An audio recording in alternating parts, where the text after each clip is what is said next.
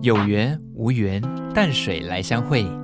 播客主携手淡水古迹博物馆，带来九组知名播客，替你走读文化、大话历史，用不同风格来导览古迹。想听更多？七月二十二号到淡水海关码头 B 栋仓库，大家一起来九复古路线，我们淡水见。以上活动由中央存款保险公司、中租证券投资顾问股份有限公司和彰化县政府赞助。Hello，我是专讲口译主题的播客主艾美奖。接下来要由我为大家用声音导览古迹。淡水海关码头位在淡水红毛城下的低矮平台上，视野非常的良好，可以远眺淡水河口以及关渡大桥，四周的景象尽收眼底。十九世纪初，在淡水的海关码头这边曾经是清军的驻扎营区，保护国人免于海盗侵袭。后来到了西元一八五八年的《天津条约》以及一八六零年的《北京条约》签订以后，让当时称为沪尾的淡水成为台湾通商口岸之一。列强从此以后就享有内河的航行权。从一八六二年正式就开始征收关税了。沪尾洋关是清代在台湾第一所管理对外贸易的关税的机构，它同时还监管基隆、安平、打狗，也就是现在的高雄几个分关。到了日据时代的时候，因为淡水港口淤积越来越严重，海关总关终于在一九一六年从淡水移出。并在一九二一年转移到了基隆港。一九四五年台湾光复以后，淡水海关码头转由现今的政府管理。后来还有历经海光义工队、海军、海交四中队、陆战队等几个单位驻守，所以以前这里是军事基地，民众是没有办法到这里来的。到了二零一四年转型为文化园区对外开放以后，现在我们也可以到这边来看淡水河岸视野辽阔的优美景致。海关码头总共分为三段，东段、中段跟西段，由观音石或者是基里岸岩胶钉镶砌而成。这附近还有洋楼以及两座历史悠久的港务仓库。这些都是见证历史的遗迹。我们到了海关码头，有什么地方可以来好好的欣赏呢？第一个，艾美奖要推荐的，在海上可能会看到码头的舢板船。淡水的海关从十九世纪下半，它曾经是全台最大的商港。那后来因为河口泥沙淤积，而且台湾的纵贯铁路建设完成，淡水港的地位逐渐被基隆所取代。而当年航行于淡水港的大型的商船跟帆船，后来演变成小型的舢板船。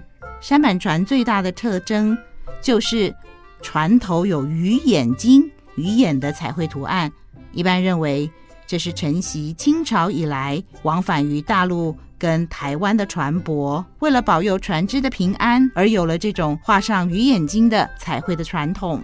大家可以注意看哦。从鱼眼可以分辨出这艘船是货船还是渔船。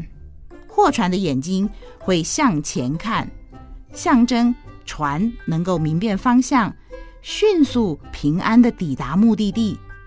如果是捕鱼的船，这个鱼眼睛会向下看，象征能够看到海里面鱼群的动态，祈求大丰收。不过，因为现在科技日新月异，有新的船只出来了，这种传统的舢板船数量就越来越少了。在淡水海关码头，我们还有什么地方可以去参观呢？这边还有留下来日记时期的仓库，这些仓库它的作用是要放置货物，墙面采用清水红砖，内部空间会加设木格墙，窗框跟门框是以白色的油漆勾勒。形成了强烈的对比。当我们走进淡水海关码头，第一眼可以看见的是广阔优美的观音山，还有淡水河景。享受海关码头最好的方式之一，就是坐在堤岸边的榕树的树荫底下，静静的享受悠闲的气氛。在靠近夕阳秘境的登船斜坡附近的堤岸，树枝伸出堤岸，低垂于水面，相当的优雅。其实这些的榕树也是有作为防风林的作用，因为在淡水海关码头附近，它靠近河口，风很大的。日本时代的淡水税关在这附近种了相当多的榕树，成为河畔景观的一大特色。接着往下走的话，我们会看到有一座忠义池。之前有讲到过，这个码头以前曾经是军方的驻地。那这个忠义池就是现在在淡水海关码头的入口处的地方，会看到“忠义”这两个字，象征的是海军的军风。池畔有提着焦油似海的石块，就表明海军曾经在此进驻。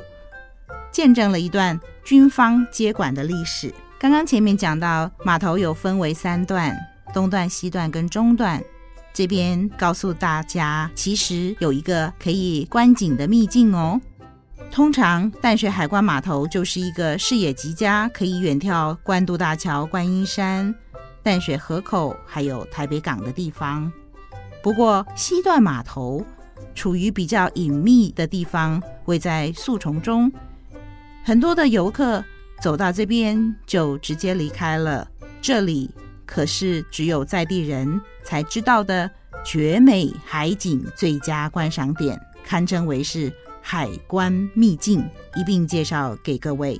刚刚前面讲到淡水的旧称叫做护尾，护尾这个名字怎么来的呢？众说纷纭。有人说护跟台语的护。跟下雨的雨同音，那因为淡水常常下雨，据说是从基隆下到了淡水，雨就停了，是属于雨的尾端，所以叫做后背或后背。那这个鱼尾的意思，那户这个字呢，是原住民他们会建造所谓的石户，那石户的尾端就叫做后背。那这是用石头打造的墙，所以这是另外一种说法。另外还有一说是凯达格兰语的河口就叫做猴背，所以有各种不同的说法。所以关于猴背或猴背这个的说法，有这几种的来由，大家参考一下。不论如何，今天我们来到了淡水海关码头，希望大家可以欣赏美景，享受一段美好的时光。希望大家喜欢这次的导览，想听更多艾美奖的创作，也可以搜寻艾美奖的 Podcast 哦。拜拜。